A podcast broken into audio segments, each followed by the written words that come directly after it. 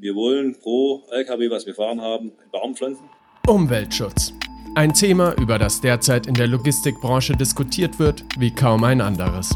Zwei einfache Ansätze, um klimafreundlicher zu agieren und dabei noch Geld zu sparen.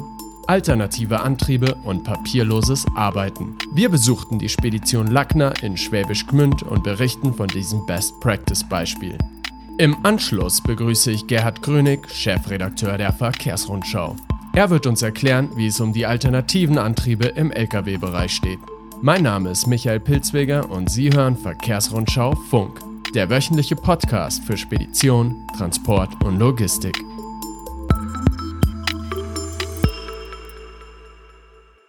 Bevor es losgeht, eine kleine Werbeunterbrechung für unseren heutigen Partner transport-trainer.de. Mit transport-trainer.de schulen Sie Ihre Fahrer online und erfüllen so die gesetzliche Unterweisungspflicht für Unternehmer. Die Lernstände Ihrer Fahrer können jederzeit abgelesen werden und erworbene Zertifikate stehen für Sie zum Download bereit. Immer nützlich bei der nächsten Firmenprüfung. Die E-Learning-Plattform ist für Sie effizient, da die Schulungstermine vor Ort entfallen, sie ist rechtssicher und natürlich mehrsprachig, um den Bedürfnissen Ihrer Fahrer nachzukommen. Mehr finden Sie unter www.transport-trainer.de. Und nun geht es los. Seit fast 100 Jahren ist das Unternehmen Lackner in Familienhand. Heute arbeiten 300 Menschen für Lackner, Spedition und Logistik, darunter mehr als 100 Fahrer. Auf Kundenwunsch hat die Spedition erst kürzlich drei Lkw der Firma Iveco mit LNG-Antrieb in die 100 Trucks starke Flotte aufgenommen. Die Fahrzeuge mit Flüssiggasantrieb transportieren täglich dreimal Lkw und Pkw Getriebegehäuse des Technologiekonzerns ZF. Diese werden im Werk Nürnberg gegossen und von dort zur Montage ins Werk Friedrichshafen gebracht. Diese Tour hat sich eben angeboten, weil sie halt in Ulm vorbeigeht. Und Ulm ist aktuell die einzigste LNG-Tankstelle in Baden-Württemberg. Bei der Entscheidung spielte auch eine Rolle, dass Bundesverkehrsminister Andreas Scheuer die Maut für LNG-Fahrzeuge für zwei Jahre ausgesetzt hat. Abt kritisiert allerdings, dass dieser Planungshorizont für mittelständische Spediteure eigentlich zu kurz ist. Die Investition für die Fahrzeuge ist 30 äh, Prozent teurer wie ein Dieselfahrzeug. Und das große Problem bei LNG sind die Restwerte. Die sind quasi gleich null. Zudem gäbe es hierzulande kaum Tankstellen. Bundesverkehrsminister Scheuer hat im Interview mit der Verkehrsrundschau allerdings angekündigt, die Mautbefreiung für LNG-Fahrzeuge in Zukunft gegebenenfalls verlängern zu wollen. Um eine Planungssicherheit zu haben, haben wir auch in den Maßnahmen drin, das bis 2030 beispielsweise auszuweiten. Klar, weil der Unternehmer natürlich auf dieser Basis äh, die Entscheidungen trifft, weil er natürlich äh, langlaufendere, zeitlich gestrecktere Anschaffungen macht. Klar. Einen weiteren Schritt Richtung Nachhaltigkeit plant Lackner Spedition und Logistik mit der Einführung des papierlosen Büros.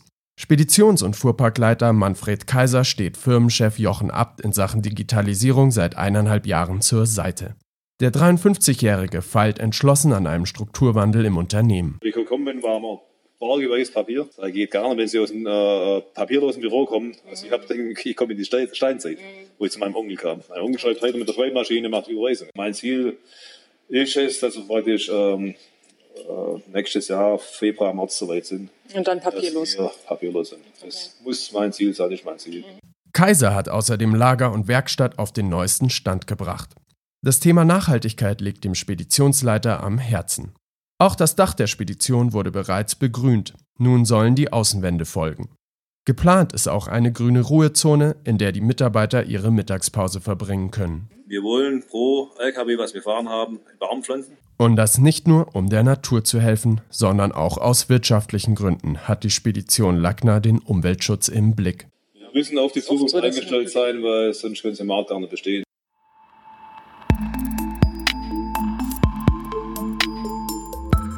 Ich begrüße nun Gerhard Grönig, Chefredakteur der Verkehrsrundschau.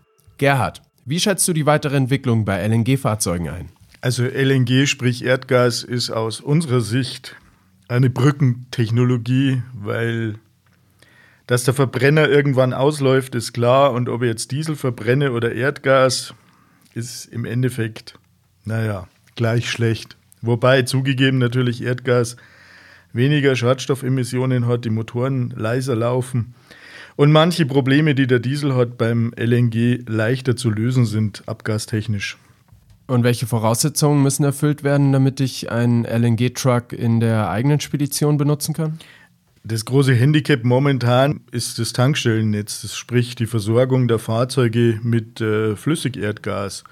Wir bekommen angeblich bis zum Ende des Jahres zehn Tankstellen. Es sollte jedem klar sein, dass zehn Tankstellen selbst wenn sie an den Marginalen positioniert sind, für eine flächendeckende Versorgung nicht wirklich ausreichend sind.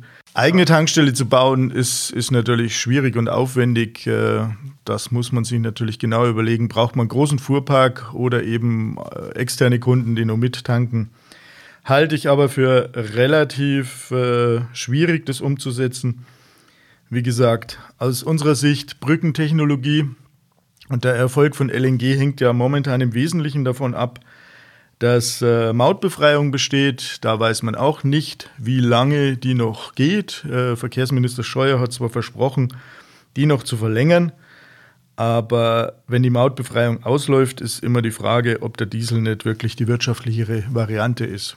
Was denkst du, ist die Meinung der Hersteller zu dem Thema? Naja, wir haben drei Hersteller, die im Wesentlichen LNG-Fahrzeuge anbieten. Das eine ist Iveco, die europaweit sehr gut aufgestellt sind, sowohl was die Modellpalette anbelangt, als auch was die Technik anbetrifft. Und ähm, dann ist nur Scania dabei mit LNG, wobei die Scania-Fahrzeuge, äh, sie wird sehr stark von VW getrieben, dass die in den eigenen Fuhrparks bzw. in den Fuhrparks eingesetzt werden die im VW-Konzern zum Einsatz kommen, also Auftraggeber, die für VW arbeiten. Und dann haben wir last but not least momentan noch Volvo, die ein bisschen ein eigenes System fahren. Die haben ja einen Mix, einen sogenannten Zündstrahlmotor, das heißt einen Erdgasmotor, der aber ohne Fremdzündung auskommt, immer nur ein bisschen Diesel braucht und Anno AdBlue braucht, das heißt drei Betriebsstoffe.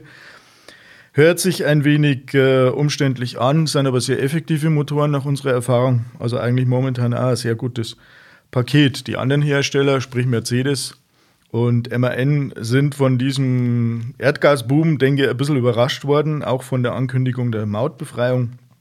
Die sind nach unserem Wissen jetzt dran, ebenfalls Fahrzeuglösungen anzubieten, wobei letztgenannte ja eher im Bereich E-Mobilität unterwegs sind. Stichwort E-Mobilität. Wie sieht es mit anderen alternativen Antrieben aus? Naja, ähm, was natürlich die Alternative ist, ist der Elektroantrieb wird ja immer wieder gepusht, gerade von Meldungen, die aus Amerika kommen, wo Tesla angeblich schon ganz intensiv am Elektro-Truck arbeitet. Oder jetzt haben wir nur einen, einen, einen, neuen Player, Nikola, die angeblich noch viel weiter sind. Allerdings ist der Ansatz der Amerikaner anderer. Die wollen Langstrecken-Trucks bauen mit Elektroantrieb. Ich denke, sowas brauchen wir bei uns äh, nicht, weil wir haben nicht die Strecken der Amerikaner. Wir müssen nicht 1000 Meilen zurücklegen. Das heißt, wir können unsere Elektroantriebe ganz anders konzipieren.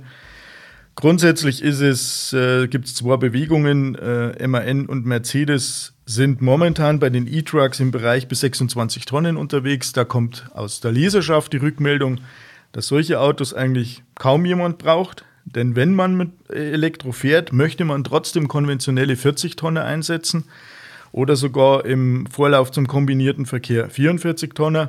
Das heißt, das, was unsere OEMs gerade machen, ist nicht unbedingt das, was die Kunden brauchen. Und jetzt noch eine persönliche Einschätzung. Was denkst du, wie sieht die Autobahn Lkw technisch in zehn Jahren aus? Also ich habe schon gesagt, für uns ist Erdgas eine Brückentechnologie. Betrachtung der Abgase ist es, ist es interessant, weil man mit einem relativ geringen Aufwand saubere, leise Autos hinbekommt. Aber auch Erdgas ist ein fossiler Energieträger, also langfristig sicher nicht ähm, das Gelbe vom Ei. Und was das Thema E-Mobilität betrifft, da geht der Weg hin. Allerdings scheiden sich jetzt die Geister. Die batteriebetriebene E-Mobilität ist sicher nicht der Weisheit letzter Schluss. Es ähm, gibt eine ganze Menge Probleme, Rohstoffe für die Batterien. Ich denke, das muss man nicht diskutieren. Da gibt es genügend Fachleute, die sich da schon den Kopf drüber zerbrochen haben. Also sowohl die Gestehung, wo kommen die Rohstoffe her, wie werden die Batterien recycelt, das ist alles nicht wirklich ausgegoren. Letztlich äh, haben wir schon vor über 100 Jahren E-Fahrzeuge gehabt, die immer nur die gleichen Probleme haben, schwere Batterien, geringe Reichweiten, teure Technik. Ähm, der Weg aus unserer Sicht geht mittelfristig, langfristig zur Brennstoffzelle. Also E-Antrieb, aber nicht akkubetrieben, sondern Brennstoffzellenbetrieben. Das sind die Probleme, die es zu lösen gibt. Und wenn wir die gelöst haben, dann denke ich, werden wir dahin kommen. Die batteriebetriebene E-Mobilität jetzt sicher schneller in der urbanen Logistik, wo wir sie schnell brauchen und wo es auch Sinn macht, das zu tun. Aber auf der Langstrecke, wie gesagt, E-Truck, aber mit Brennstoffzellenantrieb. Gerhard, ich danke dir für dieses Gespräch und ich danke Ihnen fürs Zuhören. Dieser Podcast wurde Ihnen präsentiert von Verkehrsrundschau Plus, dem Profiportal für Logistiker, zugänglich über Ihr Verkehrsrundschau Magazin-Abo. Dort finden Sie übrigens unter dem Hashtag Alternative Antriebe viele weitere Infos, Kennzahlen und Videos zu diesem Thema. Mein Name ist Michael Pilzweger, vielen Dank und bis bald.